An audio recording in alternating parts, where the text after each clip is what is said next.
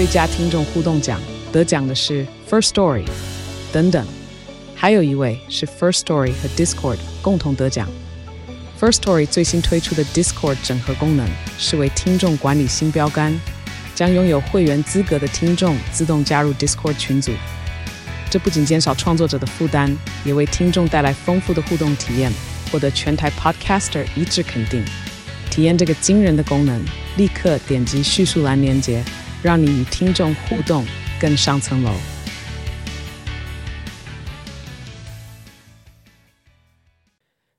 哎，赖啦，你最近的品牌发展的怎么样啊？话说我们上一次录音，我不是刚开始吗？对，然后一直发展到现在，然后过程当中就速度崩溃。但恭喜恭喜，我们家进驻了西门的武昌成品了！哇，进入成品，这真的是一个指标性哎。大家都这样跟我讲，但对我，你知道，对付钱的人来说，就是它是一个坑啊。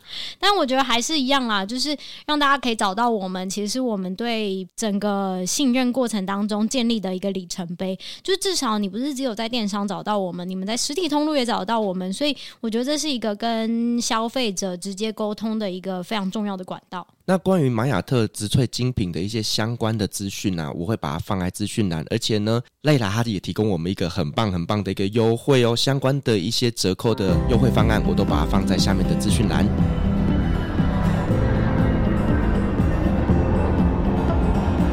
各位贵宾您好，晚安。搭乘旅行快门班机的旅客，请到三十五号登机口办理登机。Good evening, ladies and gentlemen. Passenger on the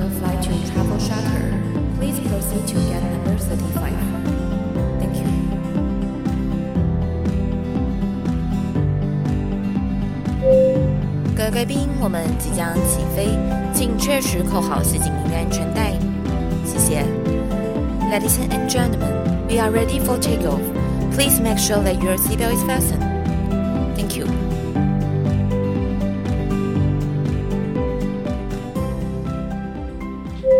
Hello，各位听众朋友，大家好，欢迎来到旅行快门，我是 Firas。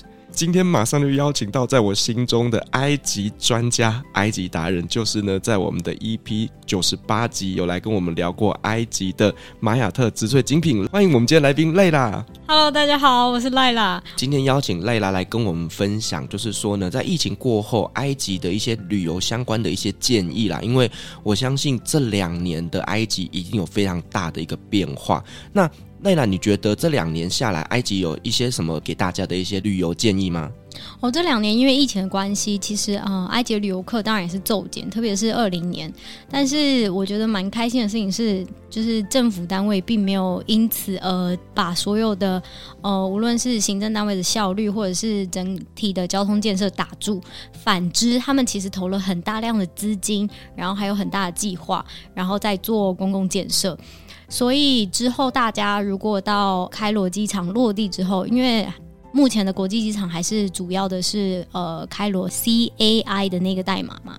所以大家之后如果到埃及的话，其实现在他们在规划专门让观光客使用的道路，所以你之后从机场到金字塔可以完全不经过市区，所以就可以免掉塞车之苦。我相信这一个是一个非常非常大的福音，因为所有去过埃及的，无论是领队还是客人，印象最深刻的就是塞车。所以期待大家之后来玩的时候，塞车的几率可以大大减低啦。你知道我刚听到就是不用经过市区，我整个眼睛亮起来，是不是？我跟你讲，我其实有走那条路，真的很顺，而且那条路多吸引人嘛！因为那条路的尾巴其实就是金字塔，嗯，所以你就等于是一路朝着金字塔方向走去。那条路呃，可能会有时候往左，有时候往右，所以你会看到金字塔的不同角度。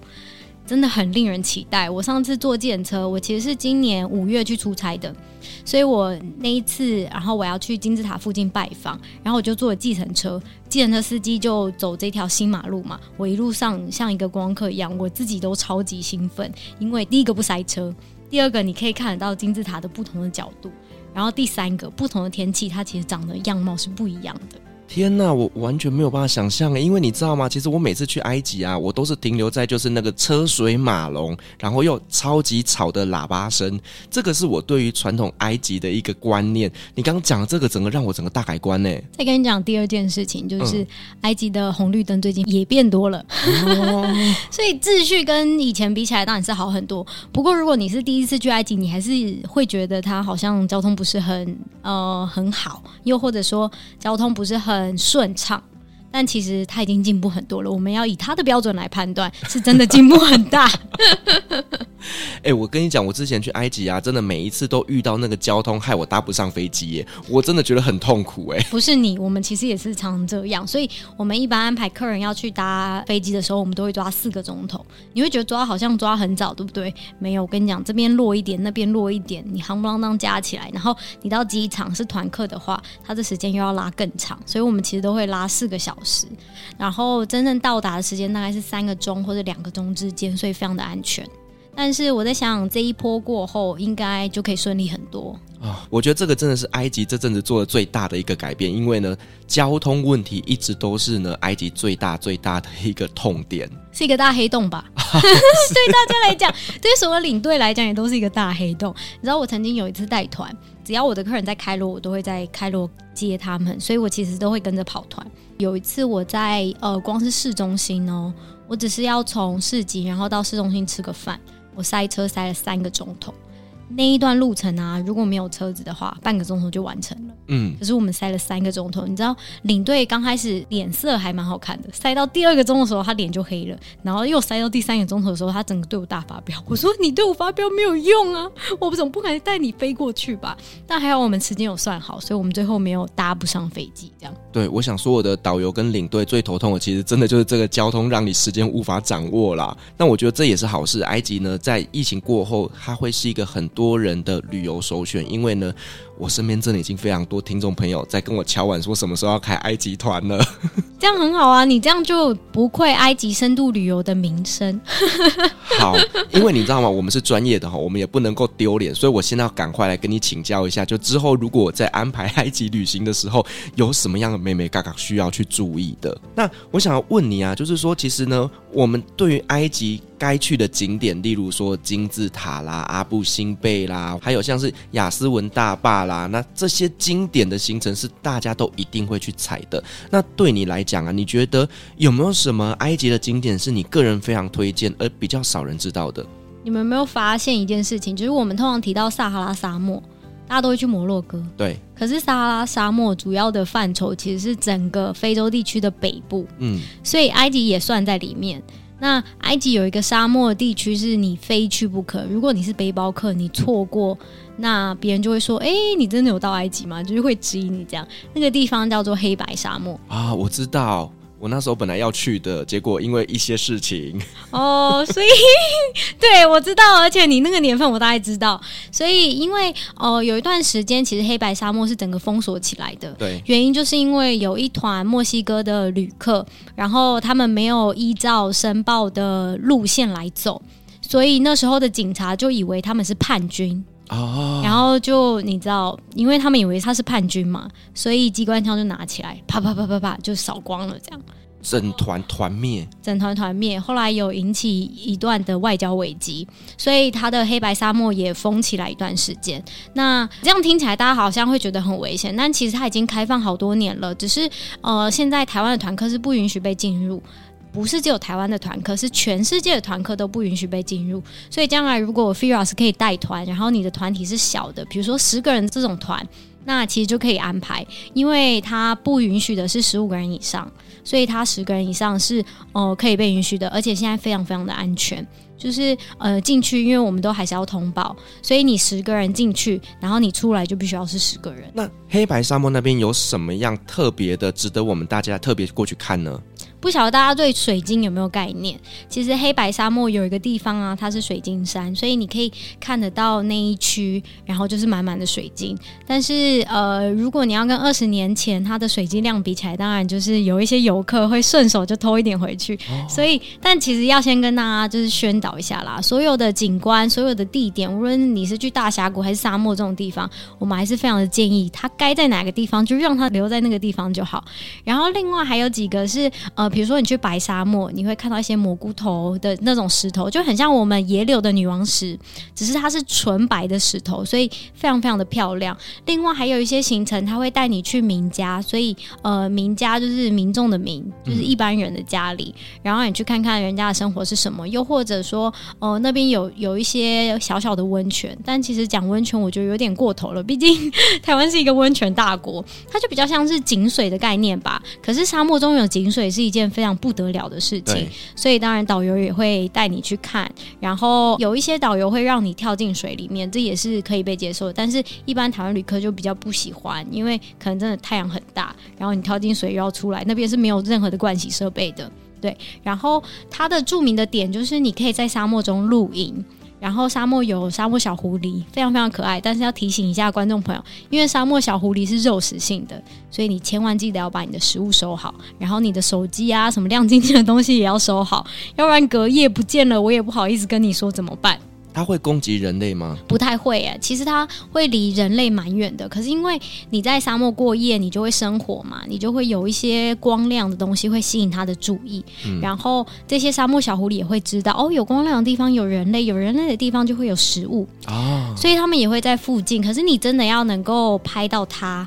基本上它不会让你摸，因为它本来就是野生的小动物，所以它不太会有攻击性。但是你要看到的它的机会，其实也不是百分之百。那其实我知道，在埃及啊，它有一个地方非常非常有名，就是它的红海潜水圣地。那以前呢，我们大家比较知道的就是 Sharm El-Sheikh，就是在西奈半岛的那个 Sharm El-Sheikh 是非常非常多的欧洲、美国的一些观光客会特别跑去那边度假的。可是这几年呢、啊，有另外一个渐渐被更多人知道的一个红海潜水圣地，叫 Dahab，对不对？对。Dahab 现在其实所有的建设都已经起来了，所以以前你去 Dahab 是真的要去住帐篷，或者是野营，你知道，就是要把自己包起来，然后住在路边的那种。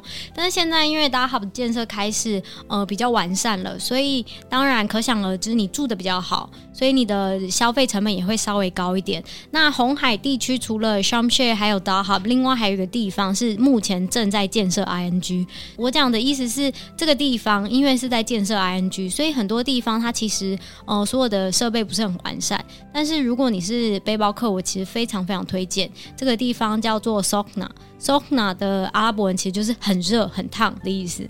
所以你可以想象，这个地方也不会到呃温度很低很低。可是它，我觉得是一个转秋的时候非常适合的地方，因为它既不会太热，可是它冷的程度又没有这么高。然后 Sokna 这个位置呢，其实是在大家很熟悉的虎加达的北端。所以他不需要坐长途的公车或者是飞机，他从开罗出发到这个地方，其实只需要两个钟头，所以非常适合这种你想要去一日游的海边度假。其实我们自己在那边工作，我们常常礼拜五休假的时候就会去那里耶。而且我知道在埃及考潜水证照是便宜的，非常就几乎不用破万，在 Dahab 就可以做到了。对，因为我身边有超级多的朋友，他们真的都会飞到埃及那边去考证照，那我都觉得天呐，好羡慕哦！因为其实，在台湾呢，你要考潜水证照，真的没有那么便宜呢。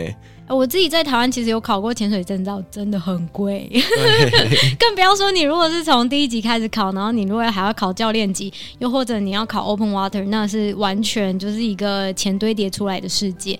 但是在埃及，你其实可以花一个月的时间把这些东西全部都拿到手，然后价格非常非常的实惠。但是因为疫情过后，其实所有的价格都会有所调整，所以还是建议观众朋友，如果你要去之前，还是稍微打听一下。嗯，好，那赖拉，上一次我们在节目里面有聊到，就是呢，埃及那边有一个新的博物馆嘛，对不对？嗯，那除了那一个新的博物馆之外呢，还有没有一些值得推荐的一些博物馆呢？其实我常常都觉得这个博物馆是一个珍珠，大家都没有发现它，因为我们一般来讲去埃及都会想要认识古埃及世界，但不要忘记埃及有五千年的历史，然后有将近两千年其实是现代史，哎，包含伊斯兰史，所以我其实有一个蛮推荐，我自己非常非常喜欢，就我。呃，其实我有时候下班都会经过，然后就会进去一下。这个地方叫做伊斯兰艺术博物馆。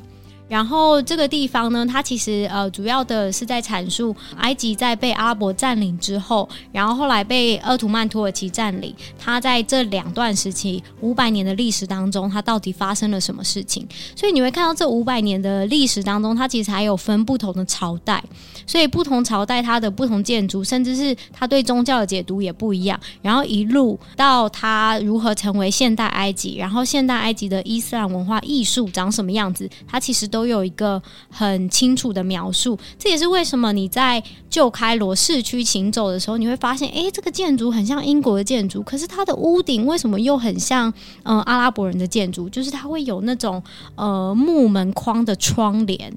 就很像我们的图腾窗花，可是它又更细致，而且它是木雕的，这就是它历史堆叠出来的原因。所以我其实也蛮推荐大家，除了认识古埃及历史，其实也可以稍微花一点时间了解一下为什么埃及走到现在，那它的近代历史到底发生了什么事情，而且里面真的很美，超级推荐。因为其实有一些听众，他们就会问我说：“那到底埃及人他们现在的身份认同到底是什么？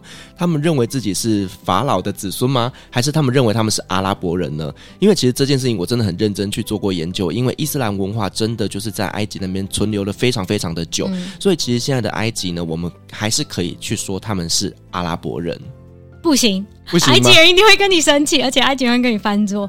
因为我曾经跟啊、呃、我的朋友讨论过这件事情，然后他就非常生气跟我说：“你知道最近有基因检测吗？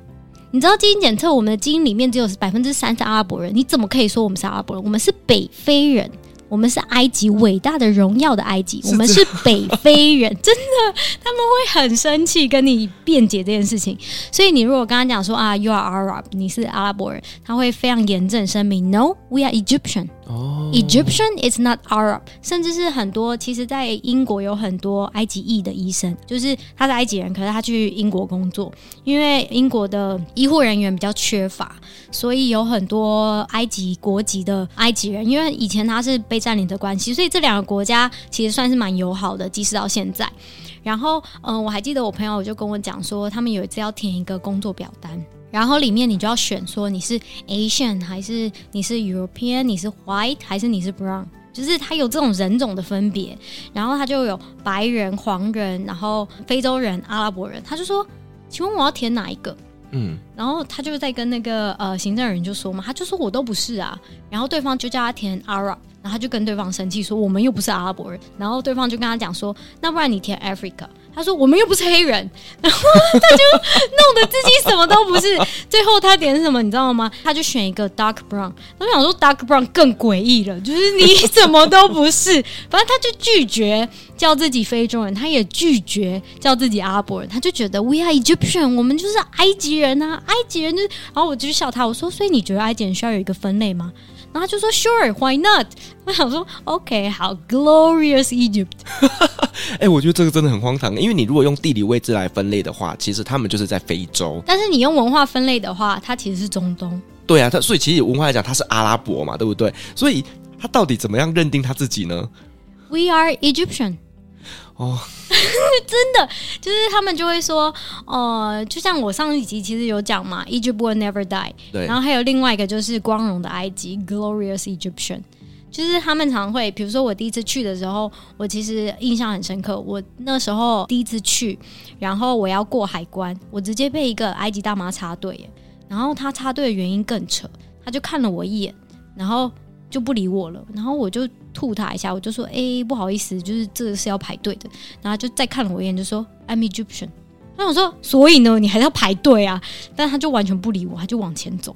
但那时候因为我初来乍到，我想说算了。但如果是现在，我可能就会跟他吵架。他的出关没有所谓的埃及人跟外国人吗？那时候没有，因为我那时候是 Terminal Two，就是第二航下。然后第二航下其实是比较比较旧一点，跟第三航下，因为现在大部分出境都是呃三嘛，对，所以那时候的航下其实是比较旧的航下，它是没有这样分的。哦，因为大部分的国家其实都是有分成本地人跟外国人这样的区分呐、啊。对，可是因为它是旧的航下，所以可是因为现在都已经整修完了啦，所以你已经看不到我那时候经历的世界，嗯、应该这样讲。对，所以我觉得埃及人这真的对自我认同也是蛮有趣的。那我们刚刚前面有聊到，就是说其实你在埃及那边从事旅游业也非常非常多年嘛。那你这边做的是地接，可是你自己本人会去接这些所谓的团客吗？其实会耶，只要是我们家的客人，然后嗯、他在机场出来见面，第一个人见到的，除了是我们家的导游之外，就是我。哦，我基本上我接的团，只要我的时间许可，我一定会接团跟送团。为什么？因为我要做 quality control，就我要做整个旅游品质的管控，所以每一团，呃，特别是我们家又做中高团。就是中高单价的团体，所以呃，旅游客游客的回馈对我们来讲是一件非常非常重要的事情。所以我们去的时候，我一定会接，就是他们落地，我一定会接。然后最后一天，如果他们是在开罗的行程的话，我基本上一整天都会跟着他们跑。对，因为其实埃及是蛮容易让人家下负评的。对，所以其实我们也很害怕，因为我们真的是专门在靠 reputation，就是呃，我们很在意我们的名声这件事情。所以我的老板其实只要，虽然我不允许啦，就我们老板觉得我留在办公室比较有用处，所以他其实不太允许我去别的城市。但是只要大家有在开罗，我其实都会去。然后我其实跟过一两团，就是跟着他们下去。所以呃，那个品质的部分，我真的觉得还是要选择一下大家。嗯，那你可以跟我们分享几个，就是你在带团的过程当中发生的有趣故事吗？我可以分享一个，就是我每一次一定都会遇到的问题。台湾来的旅客很可爱，他们一下飞机啊，因为。呃，台湾我们之前不是都讲空屋什么的嘛，所以很多旅客一下飞机，他就会问我第一件事情就是，请问我们接下来的游程要戴口罩吗？请问埃及有 PM 二点五吗？我第一次被问的时候，我傻眼呢。后来我完全就是有一套逻辑，我就跟他们说，PM 二点五，你在说什么？埃及只有 PM 两百五，埃及既是沙漠，然后它的工业化其实也没有任何的禁，就是他们没有很严格的法规，就算有法规也不一定会遵守。好，就算要遵守，等你来抓我再说。所以我都常说埃及没有 PM 二点五，因为埃及的分子不会这么小，但是埃及有 PM 两百五。为什么？因为它第一个，它在季节变化的时候会有沙尘暴。那沙尘暴基本上，如果大家有看电影《沙丘》的话，那一片红红的，就很像世界末日的样子，对不对？它基本上就是沙尘暴的样子，就是完全复制。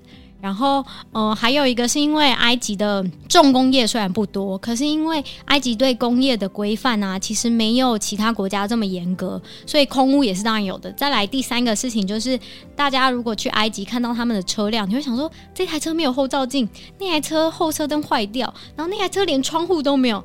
各位观众，这是一件非常平。反会发生的事情，大家完全不用就是很惊讶。所以他们的我常常都说啊，什么什么东西都可以修，但是什么东西都修不好，包含车子还有人类，其实也是这样。所以是脑子没有很好使这样子吗？你不是常常都说土耳其人是什么脑子没没长好？我都说埃及人是他以为他脑子已经长好了。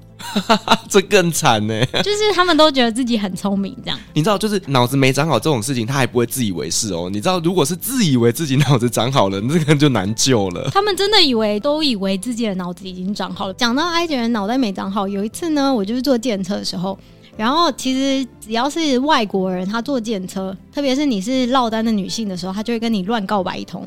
所以你如果搭十趟电车吧，像以我的比例来讲，我如果搭十趟电车，我大概有六趟到七趟会被告白。然后每次一告白就是问说你要不要跟我结婚这样。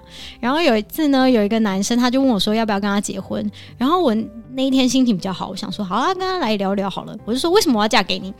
然后他就说因为我是埃及人呐。我就说嗯，so what？因为埃及人，所以呢？他就说你可以嫁给一个伟大的埃及人，这样不好吗？然后我就说可是我有男朋友啊。他说。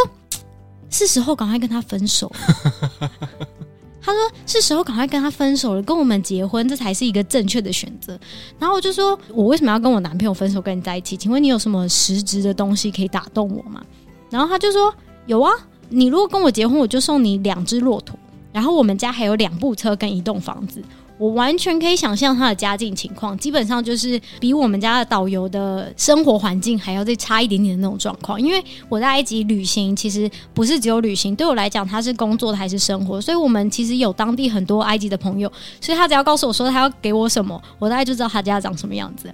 然后我那时候心里就想说，哈，你开 Uber？然后我就问他说，我说你说的两部车不会该有一部是 Uber 这一台吧？他说对啊，你看我有两部车，很了不起吧？然后就自己就在很冷静的思考想。想说，到底他们是怎么想的？为什么两两只骆驼可以娶到一个外国人，然后还要帮他做一堆事情呢、啊？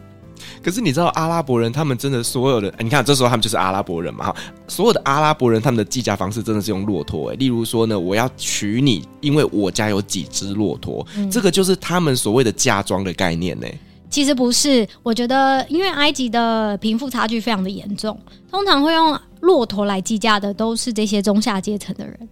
所以，你如果跟一些呃埃及中上阶层沟通，他绝对不会用骆驼跟你计价。这也是另外一个你去呃衡量这个人大概在呃埃及的这个社会环境，他是处于哪一个阶段的一个依据吧。我觉得应该可以这样讲。所以，当他告诉你说好，我用骆驼可以娶你，你大概就知道好，他们家庭大概是比较传统的那一种。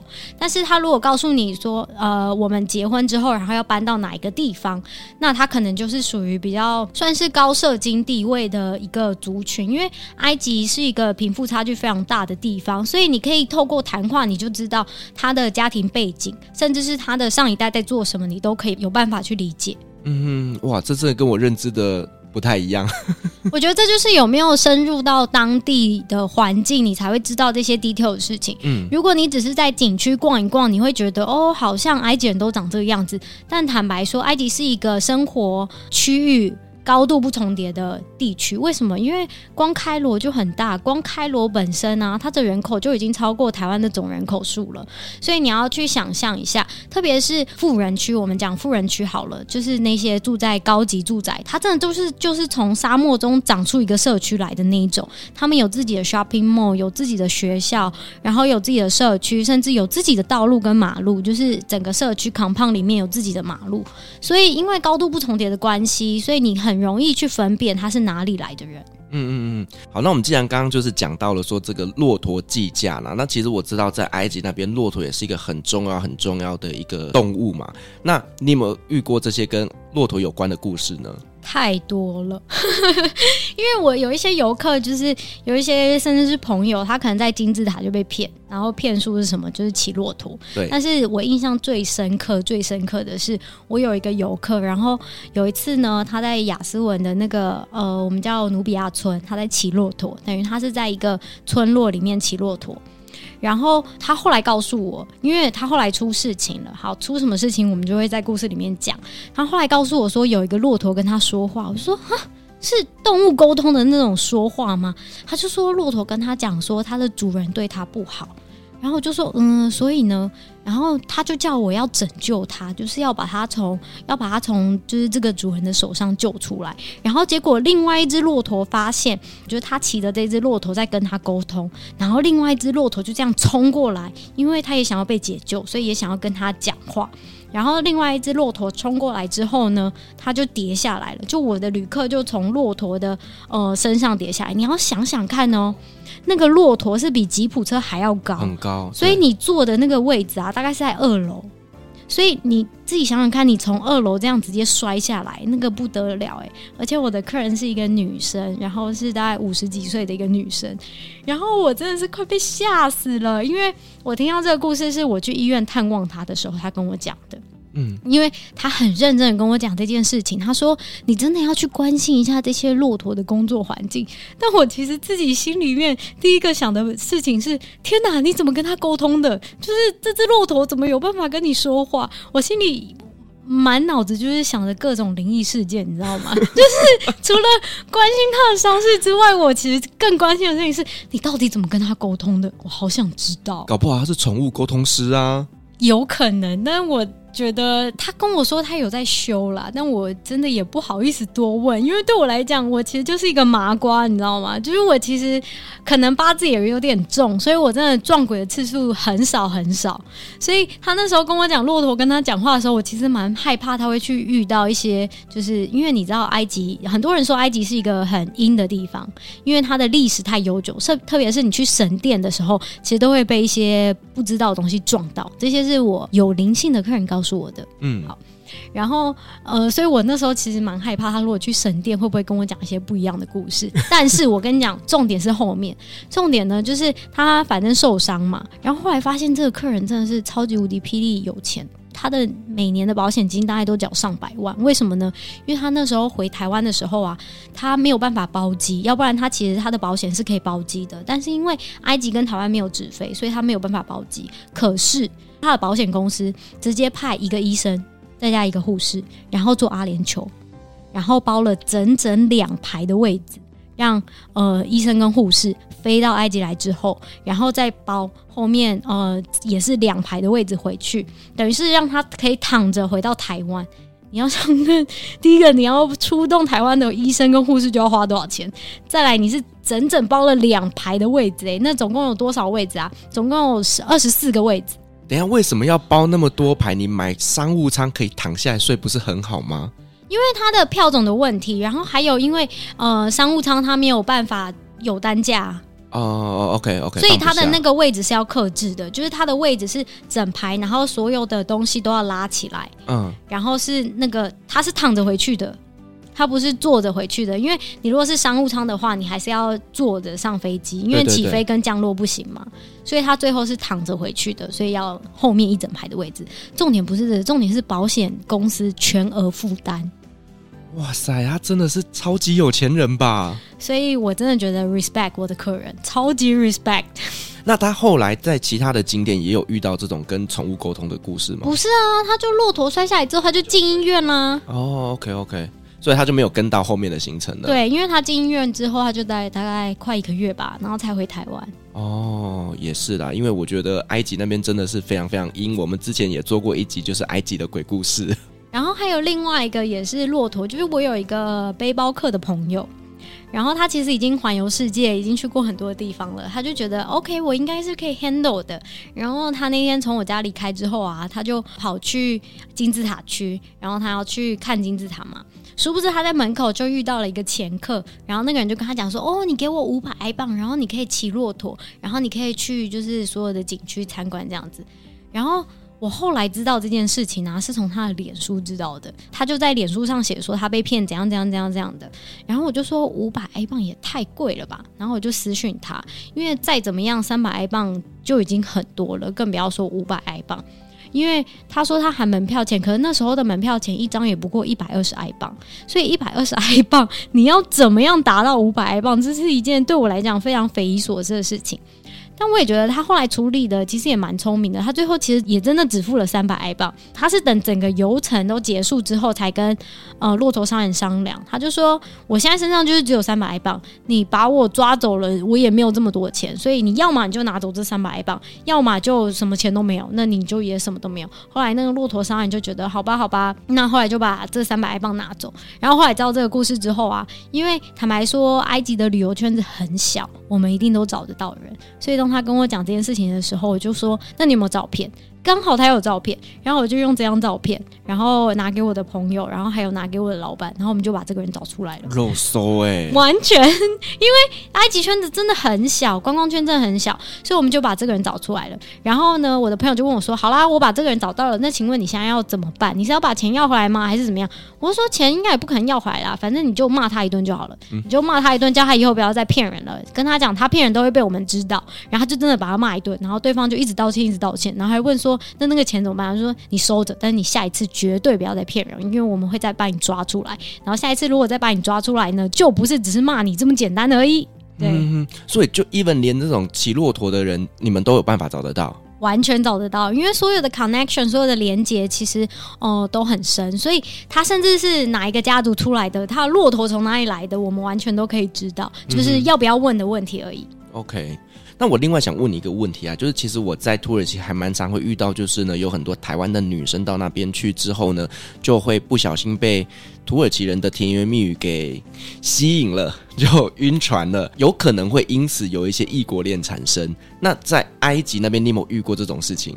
我手上其实就发生好几起，然后这些客人呢回到开罗之后，他就说：“诶、那个小哥很帅，怎样怎样怎样，就是我在那个哪一个城市啊，然后遇到，然后他们都会一直就是一直用语言攻势，就一直说：哦，你好漂亮哦，你怎么样？然后你要不要跟我结婚？然后我就大笑，然后我就跟我客人讲，我说：你知道吗？你只要搭十次计程车，有六次他会跟你告白，然后有三次他会叫你嫁给他。”然后我的客人才发现，哈，原来我不是唯一一个。我就说，如果你要当 super star，你就只要去埃及走一圈，因为你是呃比较白、相对白的亚洲人，所以他们第一个就会对你很很有兴趣。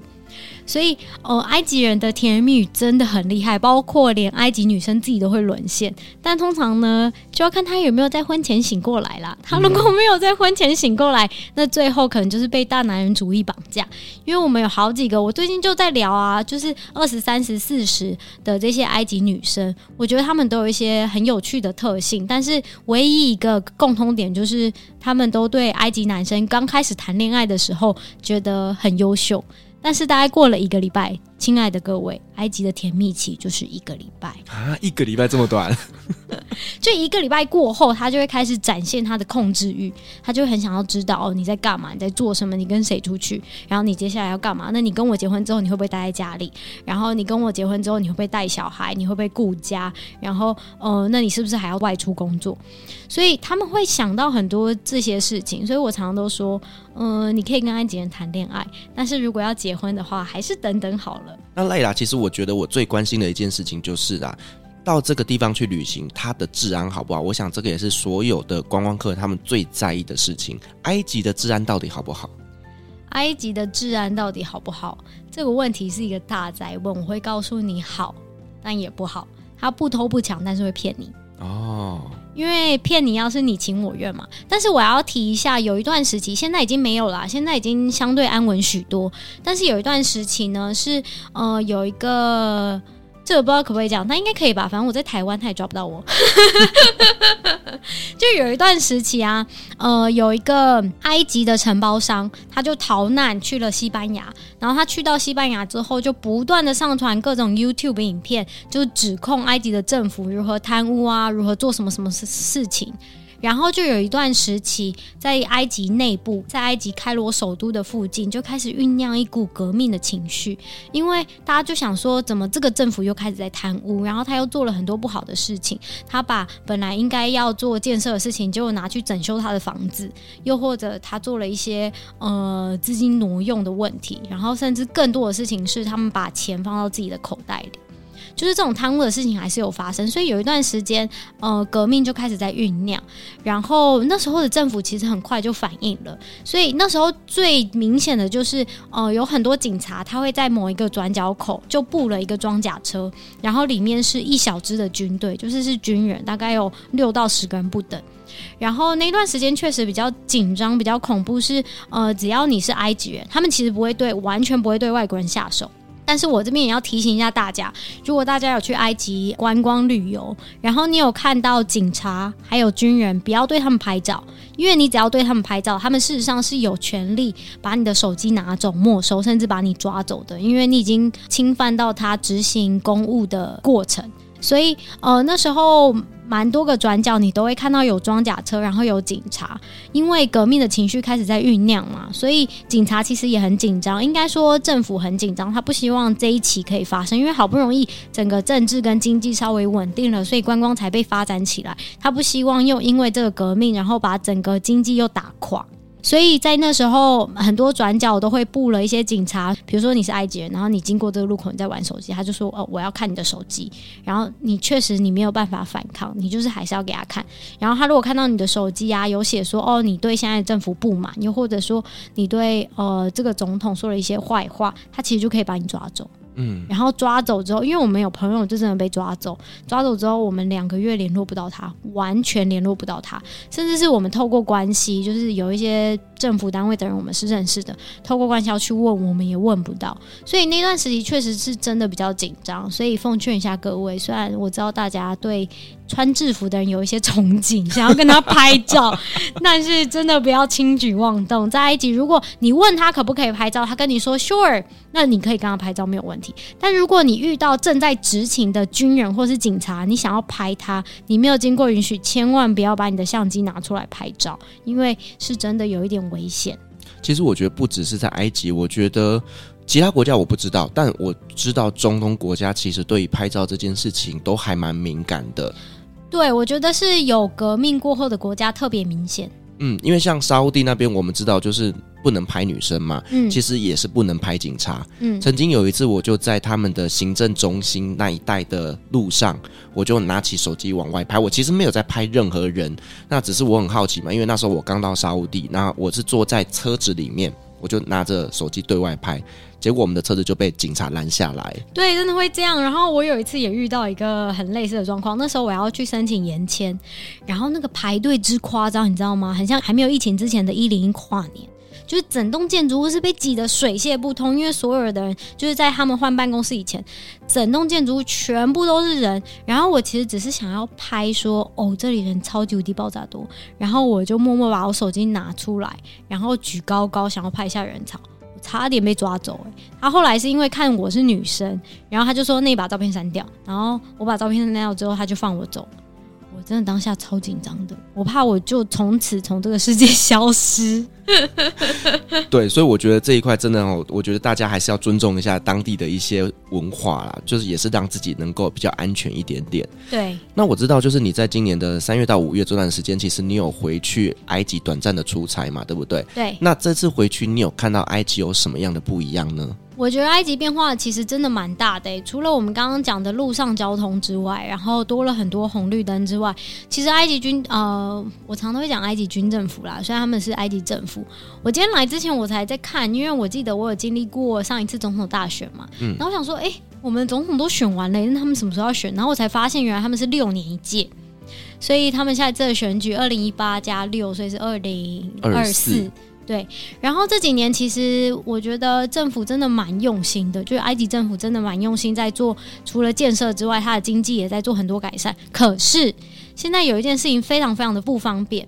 就是埃及所有的进口货全部都暂缓了哦，这个我要提一下。就 Phil 老师知道我们家有两只猫咪，他们最近快要断粮了。为什么？因为现在所有的进口货啊都要等很久，然后都进不来。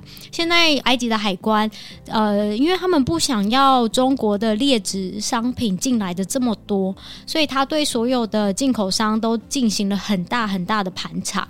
等于说，以前大家纸本就可以通行的，现在全部都要做线上申请。可是你做线上申请跟审核，基本上你都要最少最少要经过呃审核通过，然后最后要可以放行，最少要一个月。更不要说有一些厂商他根本没有办法符合这些规定，所以现在有非常多的货啊。都卡在海关那边进不来，包含我们常喝的英国茶也进不来，然后呃，大部分的罐头其实都是从意大利进来的。对，我们家猫咪吃意大利罐头，这时候突然觉得有点骄傲，但其实意大利罐头蛮便宜的，就是因为当地生产的猫粮品质没有这么好。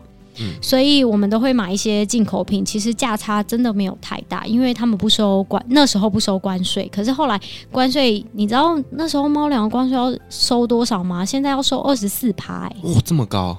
因为他把猫粮这种东西当奢侈品在课税。哦，因为养猫的人就表示你可能是真的有。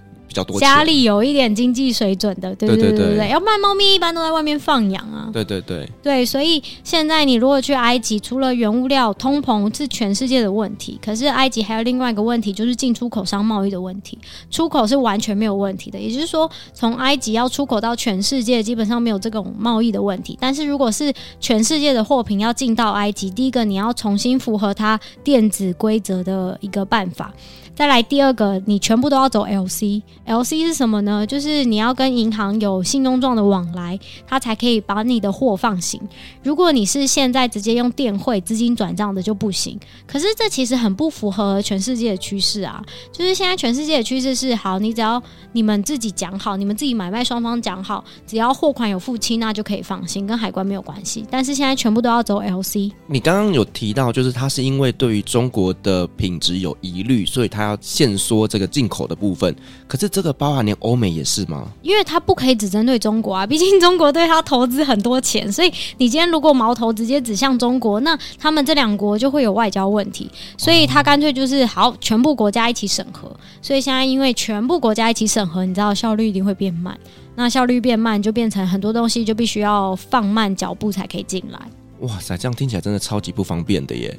但我其实比较介意我们家猫咪快断粮的事情，所以它最近吃鲜食好像过得也蛮爽的，就开始去买鱼买肉这样子，就开始买鸡肉，因为你现在因为鸡肉是当地产的嘛，对，那你就是还是要加一些营养素啦，因为有一些营养素是在鸡肉里面没有办法取得的，对，但是就是现在在埃及，你其实我们不要说干饲料，因为我们家的猫一直以来就是吃罐头，富养富养。我们不要提猫好不好？现在提猫我真的有点敏感。哦、不然要不要帮你认领一次？然后再花十三万吗？呃，不好说。好啦，那可以把话题跳一下。总之就是现在的呃经济贸易整个大环境的关系，其实对想要出货到埃及的厂商是不怎么友善的。OK，反正对他们来讲，就是这些所谓的外来品，其实限制住，反而导致他们自己本地的一些产品销量反而会增加。因为其实他就是想要保护自己的国内农产品的销量，对，所以他的这个手段其实也蛮明显的啊。但是啊，你生产的东西本来就是质量比较不好。也不是我不买啊，就是你质量好一点嘛，那我可能就会选择你啊。但是他反而反其道而行，就是他不没有要提升自己的品质，反而要规范别人，就我就觉得有一点不是很开心。我觉得有时候政府的一些作为真的不要太矫枉过正，真的会造成很多人民的生活不便。好，我们前面稍微有聊到，就是你在带这些客人的过程当中，我发现其实你的体质也是蛮容易吸引到这些不是灵异现象，就是一些奇怪的客人。可能是大家听到我在埃及工作，就是觉得那是一个能量场。是，那我们除了刚刚前面讲到这个宠物沟通师以外，你还有遇过一些什么样奇怪的人呢？好说好说不好说，真的很多人听到就是你在埃及，然后他就会有各种很奇妙的想法。然后好，我大概是几年前，然后就遇到一个来。找我，就是他是透过网络，然后找到我，他就跟我聊天。然后我想说，因为一般就是我们毕竟有在经营公众的一些通路或者是行销，对社群，所以有一些陌生人传讯息给你，想要问一些埃及的事情，对我来讲是一件非常正常跟理所当然的事情。但某一天呢，就有一个陌生人就敲讯息给我，然后问我说：“哎，他很想要跟我聊聊怎么样怎么样。”然后后来聊到一部分的时候，他就跟我说。其实你知道吗？我是埃及法老转世。然后我想说，哈，嗯、好哦。那请问你是？我还顺着他的话讲，我说，嗯、呃，那请问你是哪一个法老转世？然后他就说，就是拉美西斯二世。然后我说，哦，就是那个战神法老嘛。然后就说，对啊，他很帅耶。然后跟我讲话的这个人是女生。然后我就说，可是那他为什么投胎之后会变成女的？就是他跟我讲是他是转世嘛。然后说，那为什么他转世之后会变成女的？然后他就说：“你知道吗？其实他们转世之后会有很多个灵魂，他有商业灵魂，然后他有爱情魂，他有什么什么什么魂。然后呢，他转世到我身上的就是一个商业魂，所以我在从商的部分就很有天分。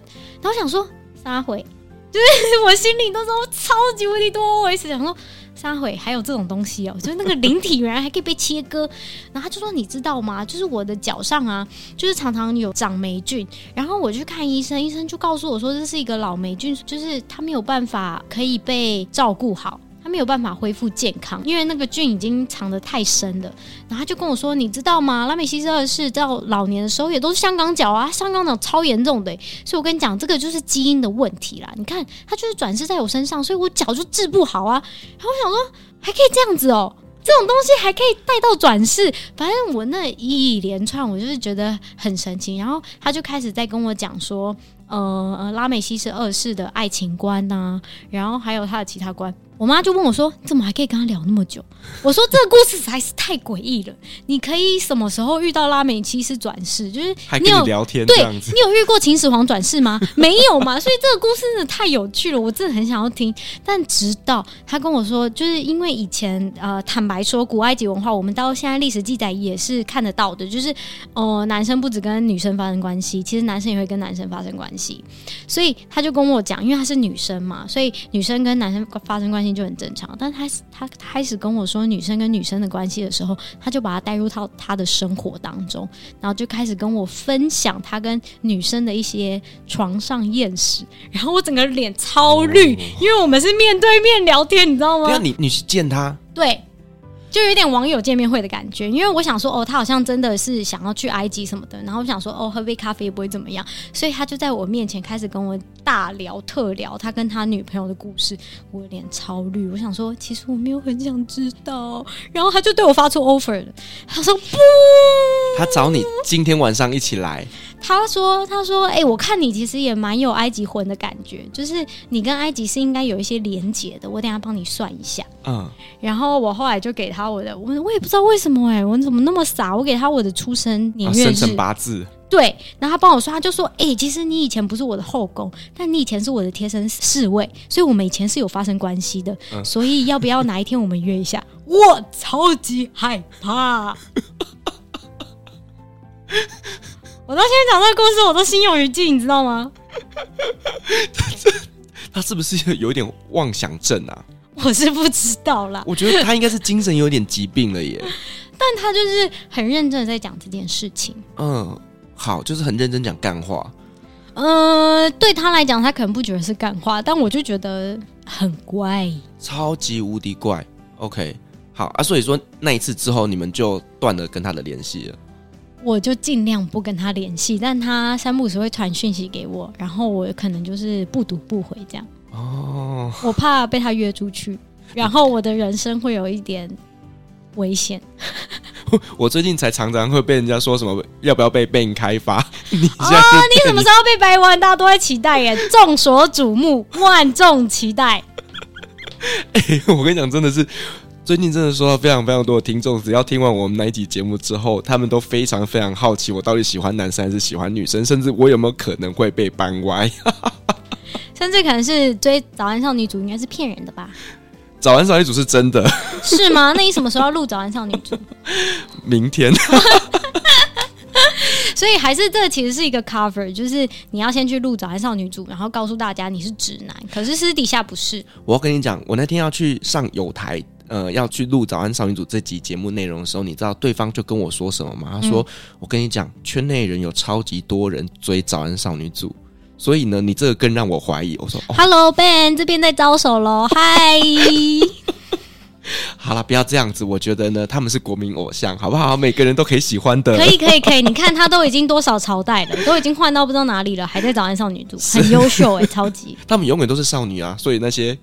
就是年长的就要退休嘛。毕竟我是女生，所以我实在是没有办法接受这个言论。好歹你年龄也长了不少，是不是？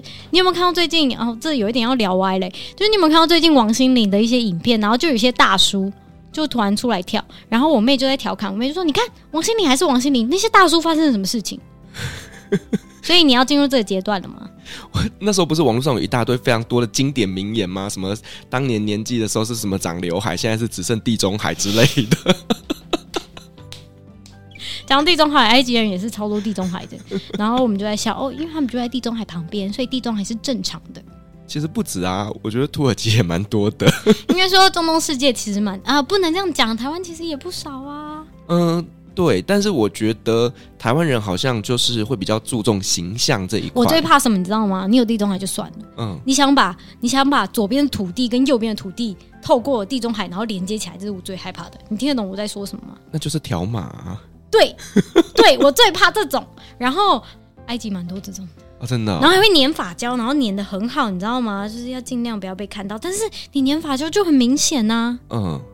其实我会建议啦，就是可以买张机票去土耳其。